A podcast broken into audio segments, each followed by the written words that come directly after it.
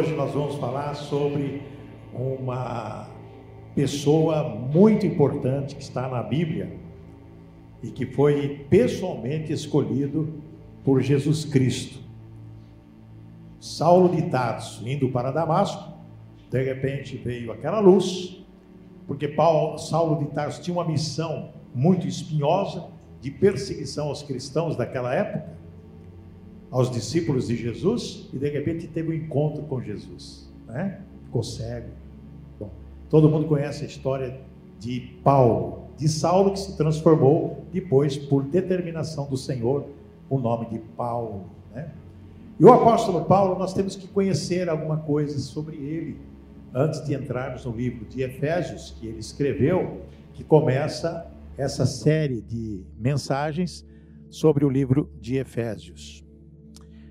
Em Efésios, Paulo fala da origem da igreja, no concílio eterno do Pai, derramamento do sangue do Filho, selamento da mesma pelo Espírito, e no final, capítulo que nós vamos falar hoje, capítulo 1, termina em ação de graças e oração para que possam conhecer plenamente o poder da graça de Deus Cristo Jesus para com os santos.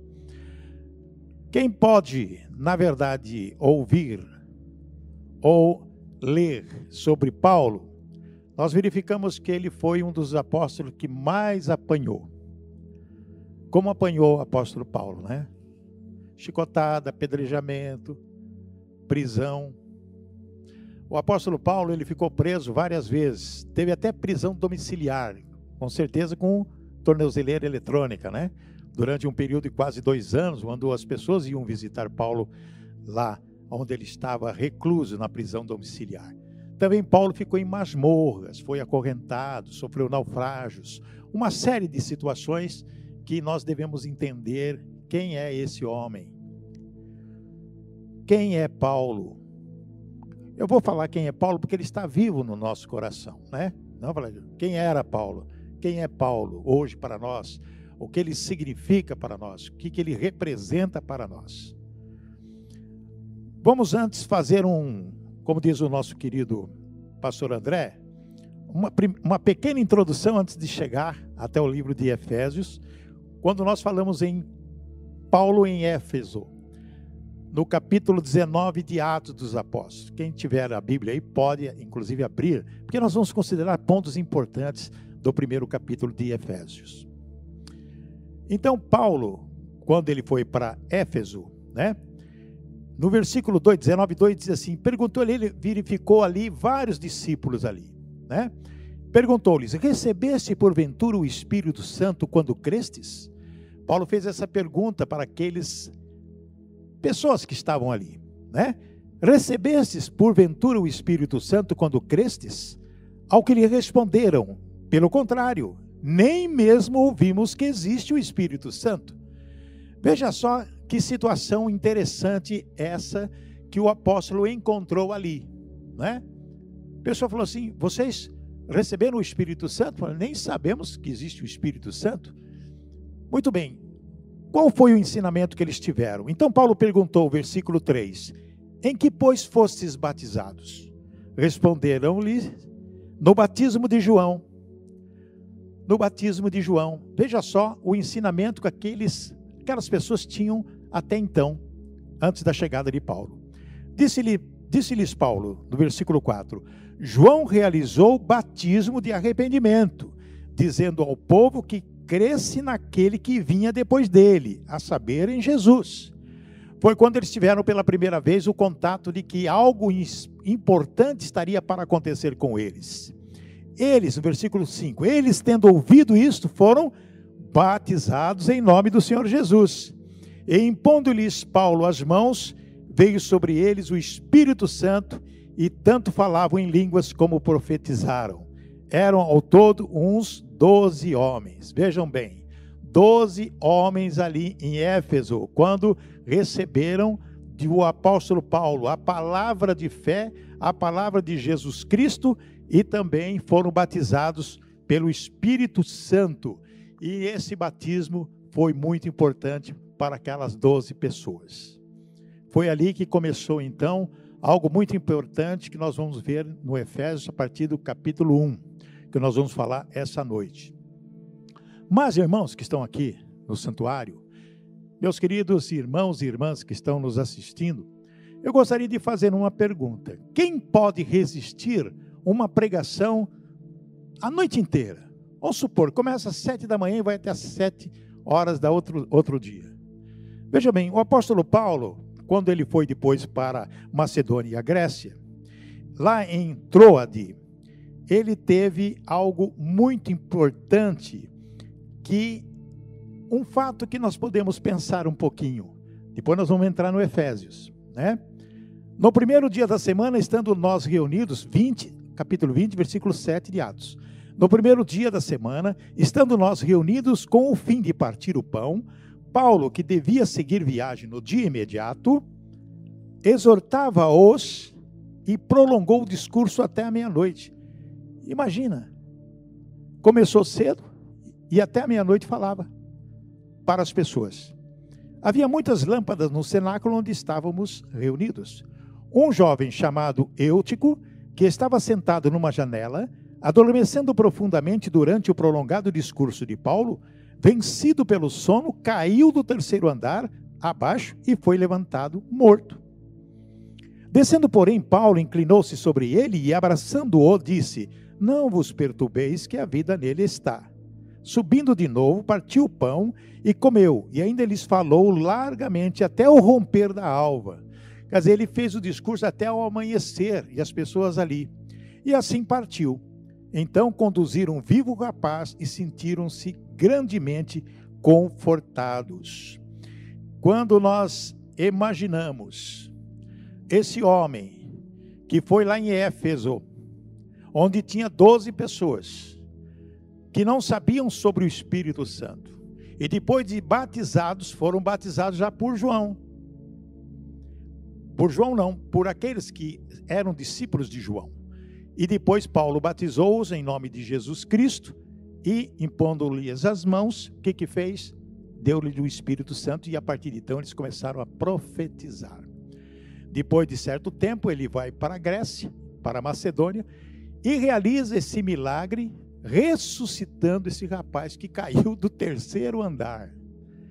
Depois de Paulo pregar praticamente a noite inteira. Quem é que consegue ouvir uma pregação a noite inteira? A noite inteira. O que Paulo pregava?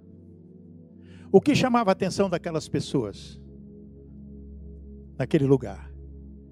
Que tanto conteúdo tinha a pregação de Paulo para chamar a atenção daquelas pessoas e diz o relato que somente um adormeceu, um rapaz, que adormeceu e caiu, morreu, mas que foi ressuscitado por Paulo. O que, que nós podemos aprender de Efésios? Se nós lermos, meditando cada texto de Efésios, capítulo 1, nós vamos identificar uma tremenda poesia divina. É algo que enche o nosso coração quando nós percebemos realmente que algo está sendo transmitido para aquelas pessoas de Éfeso, que começou com aqueles doze. Paulo estava onde? Na prisão. Paulo estava preso. Quanto argumento tinha Paulo na prisão para poder escrever aos Efésios tudo que está aqui que nós vamos aprender a partir desta quinta-feira? O capítulo 1, versículo 3, já diz o apóstolo o seguinte: Bendito ó Deus e Pai de nosso Senhor Jesus Cristo, que nos abençoado com toda sorte de bênção espiritual nas regiões celestiais em Cristo. O apóstolo começa essa carta já identificando algo muito divino.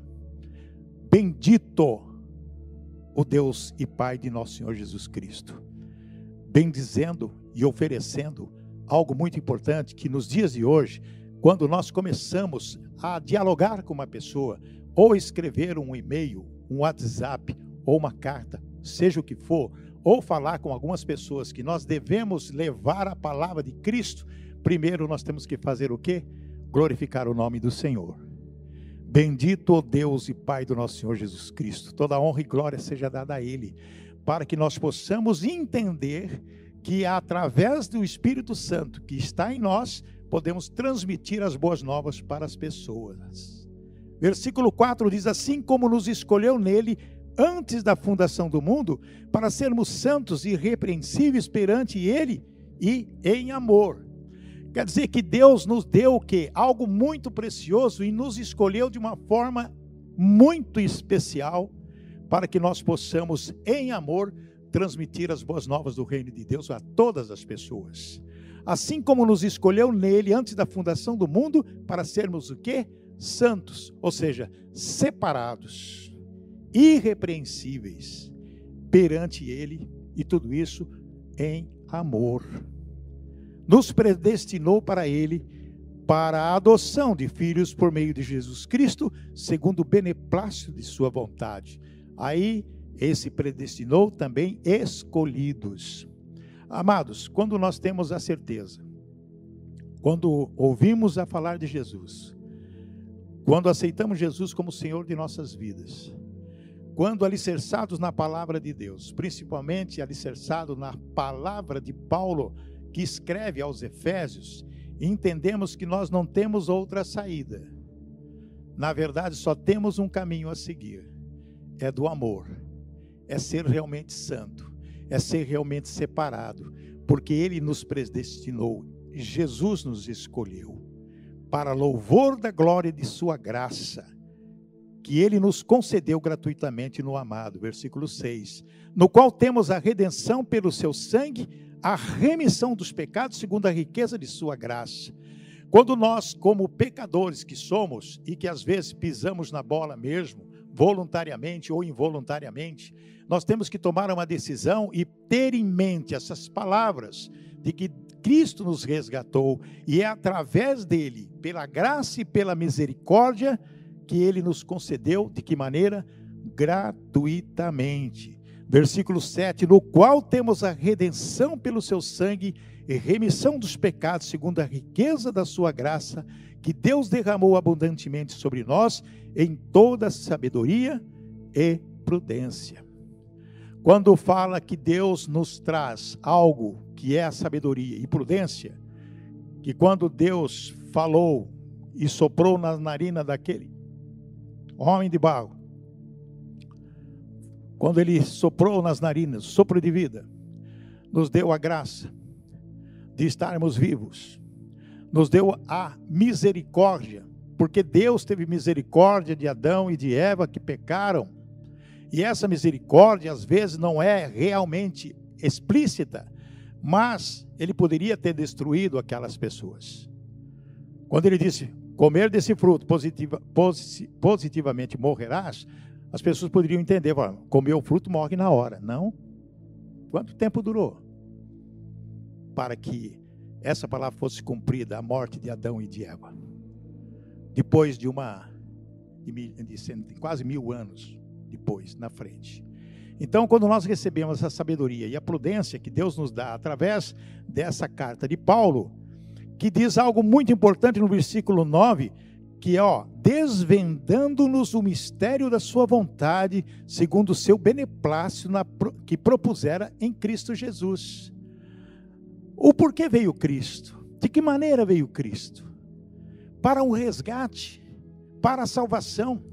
E quando se fala em beneplácito, é algo tão importante para nós que é uma bondade, é beneficência, é gratuidade é gratidão, é uma série de situações que nós recebemos de Cristo Jesus.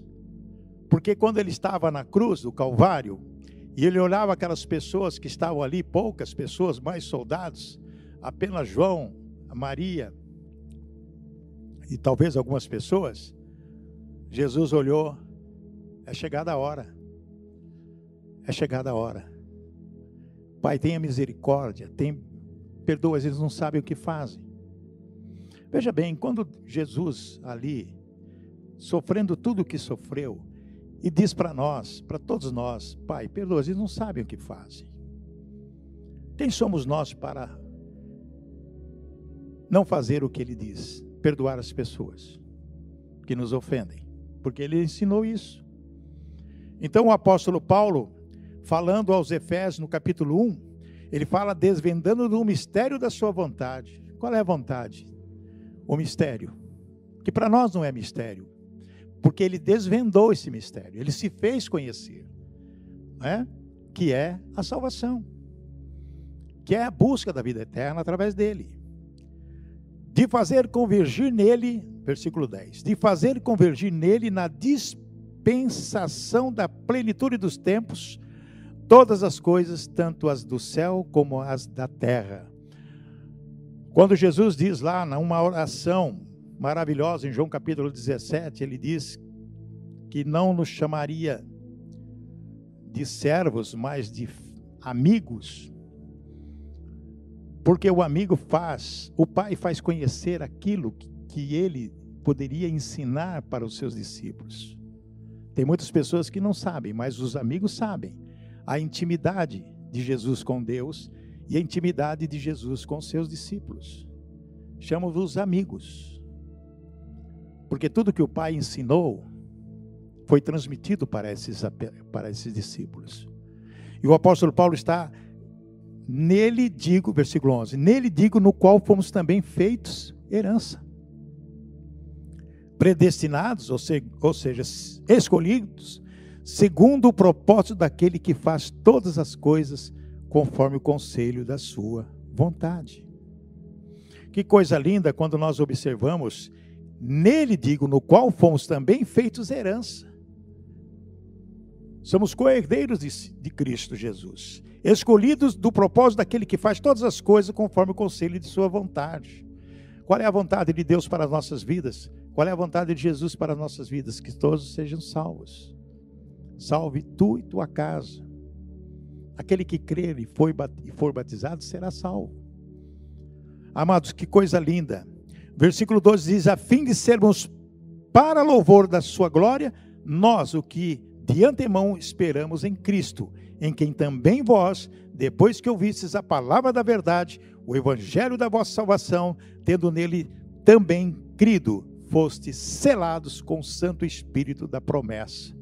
Oh meu Deus, quando nós pensamos verdadeiramente que tantas aflições nós passamos dia a dia, que tantas agruras passamos dia a dia, e o apóstolo fala da prisão, escreve aos Efésios da prisão, lembrando que aqueles doze que ele encontrou quando foi para lá, que não conheciam a respeito do Espírito Santo, que segundo foram batizados, segundo João, e que depois receberam o verdadeiro batismo, o batismo verdadeiro em nome de Jesus Cristo e foram impostas as, as, as, mãos de Paulo sobre eles e eles receberam o Espírito Santo, tiveram o entendimento da palavra. E Paulo estava lá na prisão, escrevendo isso. O qual é o penhor da nossa herança até o resgate da sua propriedade em louvor da sua glória. Fostes selados com o Santo Espírito do que? Da promessa. Paulo explicava aos Efésios o que nós temos que aprender hoje no dia a dia da nossa vida. É confiança. É confiança. Ser realistas a respeito de tudo aquilo que nós aprendemos no dia a dia da nossa vida. E Paulo ora pelos crentes nesse, nesse capítulo 1. Ele ora pelos crentes. E a oração dele é algo assim que nós, quando oramos devemos pensar: será que a nossa oração realmente é ouvida? Ela é eficaz? Ela vai produzir os efeitos que nós queremos? Versículo 15 ele diz assim: Por isso também eu, tendo ouvido a fé que há entre vós no Senhor Jesus, olha só o que ele está dizendo: tendo ouvido a fé que entre vós, através do que? Com certeza de testemunhos, ele ouviu falar a respeito do que eles estavam fazendo lá, em Éfeso. Tendo ouvido a fé que há entre vós no Senhor Jesus, e mais ainda, e o amor para com todos os santos, ou seja, para todos os seus discípulos separados, aqueles que professam a mesma fé, não cesso de dar graças por vós, fazendo menção de vós nas minhas orações.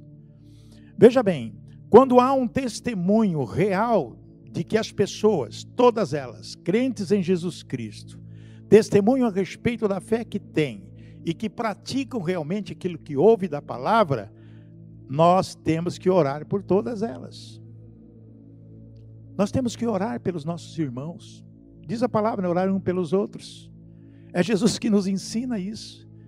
É o amor entre um e os outros. Aí serão meus discípulos, disse Jesus. E quando fala desse amor, é justamente isso: é orar. Versículo 17: Para que o Deus de nosso Senhor Jesus Cristo, o Pai da glória, vos conceda o que? Espírito de sabedoria que nós precisamos muito ter esse espírito de sabedoria e de revelação no pleno conhecimento dele. Conhecer a Jesus Cristo e principalmente conhecer a Deus Todo-Poderoso que fez todas as coisas. Iluminados os olhos do vosso coração, para sabermos qual é a esperança do seu chamamento, qual a riqueza da glória da sua herança nos santos Algo que nós temos que pensar, iluminados os olhos do vosso coração. Nós temos que, através do coração, sentir aquilo que os nossos olhos estão vendo.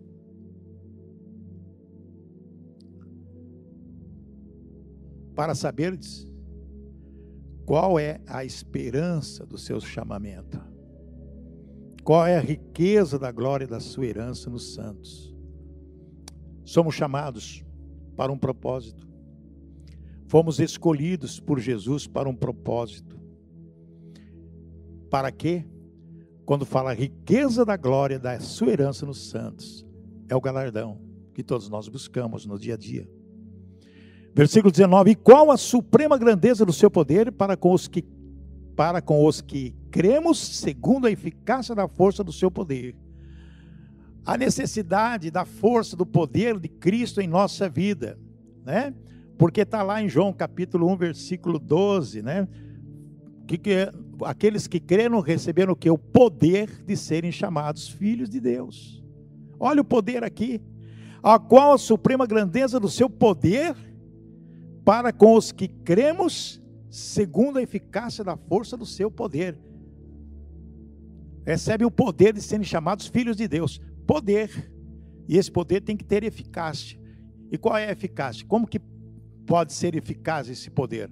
Através das nossas ações na igreja, com os nossos irmãos. Porque lá em cima fala sua herança nos santos. Ou seja, nos separados por Deus. Versículo 20, coisa linda aqui, ó. O qual exerceu em Cristo, ressuscitando-o dentre os mortos e fazendo-o sentar à sua direita nos lugares celestiais. é onde está Cristo Jesus. E nós somos o que? Coerdeiros. Coerdeiros. Estamos ali, aliançados com Cristo Jesus. Estamos alicerçados nele. E diz o versículo 21, olha aqui a coisa mais poderosa que existe. Acima de todo principado e potestade, e poder e domínio, e de todo nome que se possa referir não só no presente século, mas também no vindouro. Então, o poder nós temos, que foi dado por Cristo Jesus, porque é esse poder que ele nos dá sobre todo principado e potestade. O mal não pode nos atingir. O mal não deve nos atingir, de maneira alguma poderá ter a influência maligna em nossa vida em todos os sentidos, porque o diabo é aquele que está girando, girando, girando ao nosso redor, querendo nos tragar. Não podemos abrir brecha em forma alguma. E mesmo sendo zelosos na palavra, sendo pessoas de oração, pessoas comprometidas com Jesus, salvas pelo sangue de Jesus, assim mesmo é atacado diariamente. São as aflições que Jesus nos traz. nos traz, a, a, Jesus nos oferece através da sua palavra. No mundo tereis aflições. Então nós temos que estar preparados. Se nós temos o poder sobre potestades e principados, se somos coerdeiros de Jesus Cristo, se fomos escolhidos por Ele, se somos separados por Ele para um objetivo, para um propósito, então nós temos que fazer o quê? Todas as coisas. E diz aqui, ó, e pôs todas as coisas debaixo dos pés. Debaixo dos pés. É pisar no maligno. É pisar no maligno. É igual o diabo é igual uma lagartixa. Você pisa, você esmaga a lagartixa, mas se você deixar o rabinho fica pulando para lá e pulando para cá. Você esmagou o diabo, você já acabou com ele, mas o efeito continua ali no rabo dele. Alguém já fez isso? Já pisou em lagartixa? É uma judiação, né? Mas às vezes, quando criança, a gente faz isso. Não é verdade? Eu fazia. E pôs todas as coisas debaixo dos pés, e para ser o cabeça sobre todas as coisas, o deu à igreja. Amém? Oh, glória a Deus. Deus é maravilhoso. A qual é o seu corpo, a igreja é o corpo, a plenitude daquele que a tudo enche em todas as coisas. Amados, Fechamos o capítulo 1. Eu posso dizer com toda certeza: esse capítulo 1 aqui é uma poesia divina. É algo para a gente meditar a respeito onde nós estamos situados, o que nós estamos fazendo, quais são os nossos procedimentos, quais são as nossas atitudes na igreja, como cristãos. Identificando os ensinamentos do apóstolo Paulo, que estava onde? Na prisão. E lá na prisão ele escreveu essas maravilhas na semana seguinte, no domingo e quinta, no outro domingo, até terminar os, o, o Efésios capítulo, nós vamos aprender a respeito de que Efésios como um todo, né? Como um todo, é uma poesia para a edificação da nossa vida, como era, como foi para os Efésios naquela época. E no último capítulo, no último capítulo de Efésios, quando nós formos observar o fechamento dessa carta, vamos verificar quão importante para nós o apóstolo Paulo. Como ele é importante para nós. As suas cartas, quatro cartas, se não me falha a memória, ele escreveu na prisão, Efésios, parece Colossenses, Filemão e Filipenses. Dizem que Timóteo também, Tito, ele escreveu, não sei se estava em prisão domiciliar, com tornozeleira eletrônica, né? Ou se estava em algum calabouço, porque um período ele ficou em prisão domiciliar. E nesse período ele fez muita coisa. Foi tirado, foi levado. Quem lê Atos, a partir do, quando, da conversão de Paulo, vai verificar o quanto ele é importante para a igreja. Não só ele, como os outros apóstolos também, mas Paulo especificamente, ele nos traz o que? Força, nos traz vigor, nos traz ânimo, nos, nos traz é, sentido assim de, de, de, de esperança. Porque muitas das vezes, irmãos, nós perdemos a esperança, nós ficamos abalados, nós ficamos preocupados, nós ficamos praticamente anulados, abatidos. Mas se lermos as palavras de Paulo, lendo Romanos, e vai lendo, vai lendo, você vê que ele, não importa se tiver caindo tempestade na minha cabeça, se tiver isso, se tiver aquilo, jamais alguém vai me afastar do amor de Cristo. Nós temos que ter isso na nossa mente. Você pode estar sendo chutado, caluniado, difamado, arrebentado, todas as formas. Mas quando você pega a fé e seu coração é você dar resposta para quem? É para Deus, não tem que dar resposta para ninguém. Você tem que prestar contas a Jesus Cristo, a Deus. Se você tiver com seu coração sincero, pode cair qualquer tempestade. Você está firme, forte na rocha, porque Jesus Cristo sofreu por você. Jesus Cristo morreu por você. Estevão foi apedrejado por você. Paulo levou chicotadas, apanhou naufrágio, morreu de forma cruel por você, Pedro, todos os apóstolos morreram de forma cruel, com exceção de João, por você, por nós. E está tudo escrito aqui na palavra. Se nós não crermos na palavra, se nós não crermos na admoestação, nos ensinamentos, em tudo que aquilo que tudo aquilo que Jesus nos ensinou, para que viver? Não tem sentido viver.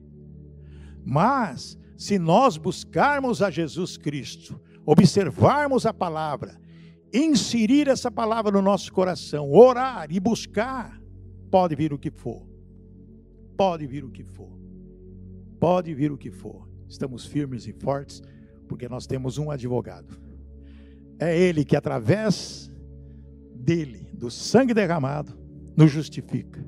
E se ele nos justifica, com certeza nos dará a vitória em todos os sentidos da nossa vida. Amém, irmãos? Domingo que vem, o, versículo, o capítulo 2, que vai dar sequência da série que a comunidade Portas Abertas está oferecendo a todas as pessoas, principalmente aos membros da nossa igreja. Amém? Vamos orar? Pai querido, em nome de Jesus, queremos dar graças a Ti pela palavra, Senhor. Queremos dar graças a Ti por Jesus Cristo, Teu Filho amado. Queremos crer cada vez mais de que a justificação de Jesus Cristo, que nós vivemos pela graça, mas temos também a misericórdia de Deus Pai, possa nos fluir no nosso coração, na nossa mente, para que nós possamos enfrentar o dia a dia das aflições, das turbulências, de tudo. Em nome de Jesus, nós cremos nisso e tomamos posse das vitórias. Em nome do Pai, do Filho e do Espírito Santo.